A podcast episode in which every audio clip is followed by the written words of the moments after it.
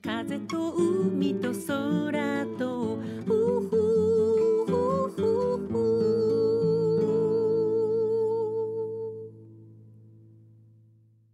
皆さんおはようございます。エポ風と海と空との時間がやってまいりました。温泉やジムのサウナの中で出会う女性たち。家族の話から日常のあれこれまで会話に花が咲いて面白いです。コロナの頃はおしゃべり禁止でしたからね。だけどもう関係なく皆さん本当に楽しそうにお話をしています。会話の中にはためになることやいろんな情報が入ってきます。この前なんか、ねえねえ、サバ缶がなくなるってよ、なんていう話になってましたよ。思わず私も耳をそば立てて聞いてしまいました。そうそう、イワシの大群がサバを遠ざけてるって。サバ缶、今のうちに買っといた方がいいって。私は水煮の方が好き。味付きはちょっと味クーターで食べにくい。水煮はあと一つぐらいしか棚に残ってなかったわよ。じゃあコープ行かなくちゃね。昔はサバ缶100円ぐらいで買えたのに値段上がったよね。みたいな会話です。我が家はサバの缶詰結構料理で使うので、この会話を聞いてジムの帰りに思わずスーパーに寄ってみてしまいました。そしたら普通に棚にあったので、いくつか備蓄用に購入しました。なんか、女性たちってすごいインフルエンサーですね。そのような会話を聞いていると、本当に買わなくちゃって気持ちになっちゃうから不思議。そのサバについてのことを調べてみたら、今サバ缶ショックというのが起きているらしいですね。全国有数の水揚げを誇る宮城県石巻市でサバの数が確かに減っているようなんです。その代わりにイワシがすごく増えているんだとか。去年は1万2000トンサバが取れたらしいですが、今シーズンはさらに約9000トンに減少しているそうです。女性たちの言ってること本当でしたね。大きさがかなり小さいものしか取れなくて加工用に回せるような中型大型のサバが極端に少ないらしいです。いつの日だったかイワシが取れなくなってイワシが高級魚になってしまうなんていう時もありましたけど温暖化のせいなんじゃないかとかどっかの国の人たちがたくさん魚を取っちゃうせいなんじゃないかとかいろいろ言われているけれどもしかしたら海の中はいろんな流行のようなものがあるのかもしれないですね。それが自然の世界なのかも。あなたがありのままの自分でいられる時間この番組ではあなたの心に吹く気持ちのいい風のような F 分の1揺らぎと、そしてあなたが100%、あなた成分でいられるリラックスタイムをお届けいたします。今日の1曲目、エポでウフフフ。エポ、風と海と空と。今日も私のところに届いたメッセージを紹介しましょう。匿名希望さんからです。エポさん、私はデザイン事務所をやっています。今度入ってきたアシスタントの女性のことでどうしたものかと悩んでいます。彼女は入社の時とてもニコニコしていてすごく感じが良かったんですが実際に仕事を一緒にやるとちょっとやりにくいと感じるところが見え隠れ彼女に物を頼んだ後結果いつもモヤモヤするのです彼女は私のアシスタントとして入ったのに仕事を頼んでもなかなか思うように動いてもらえません引き受ける時もすごく感じがいいのになんだか仕事がすごく遅いのです。おまけにミスも多く結局私か他のスタッフが彼女の仕事の始末をしたりクライアントに謝りに行くということまであって彼女が来てからというもの仕事量が2倍になりました見ているとイライラしてくるので自分がやった方が早いと感じてしまい彼女の仕事を私がやることになります。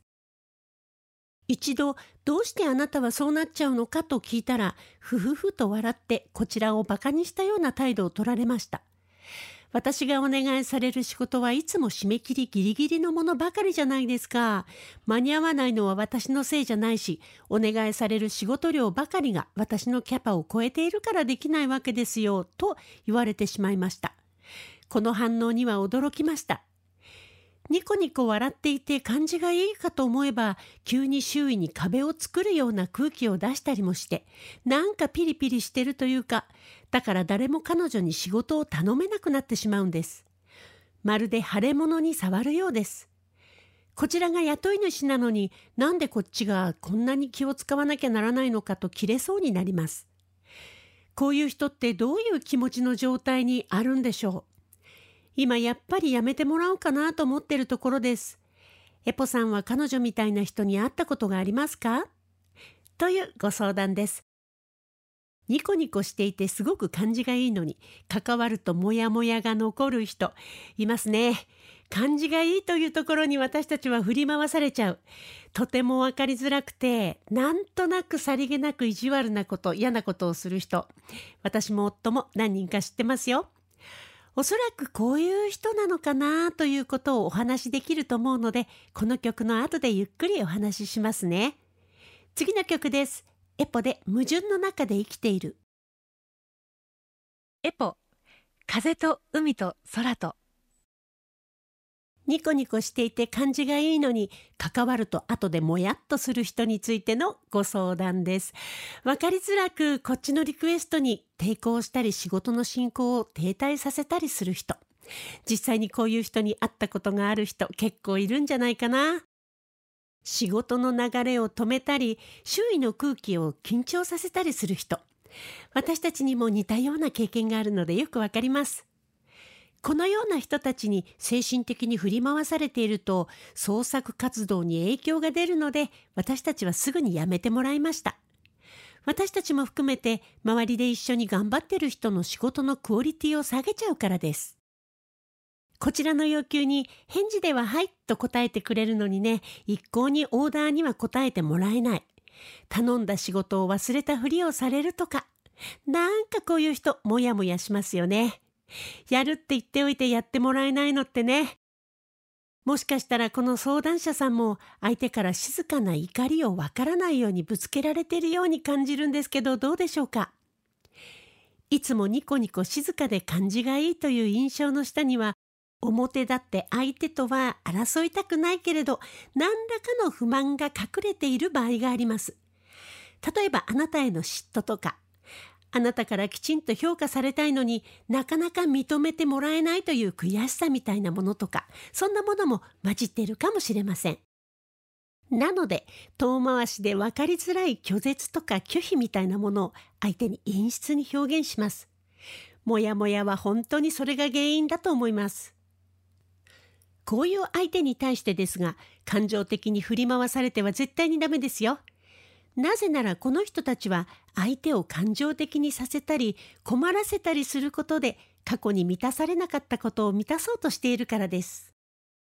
かつては太刀打ちできなかった大人に対する怒りのようなものを相手に転移して絶対に期待になんか応えないぞというような気持ちでわざと仕事を遅らせたり約束を忘れたふりをしたり言われたことになかなか取り掛からなかったりします。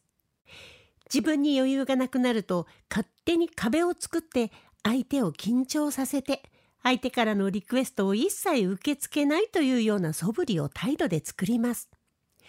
こういう相手にはこちらが感情的になったり困ったりしないようにしましょう。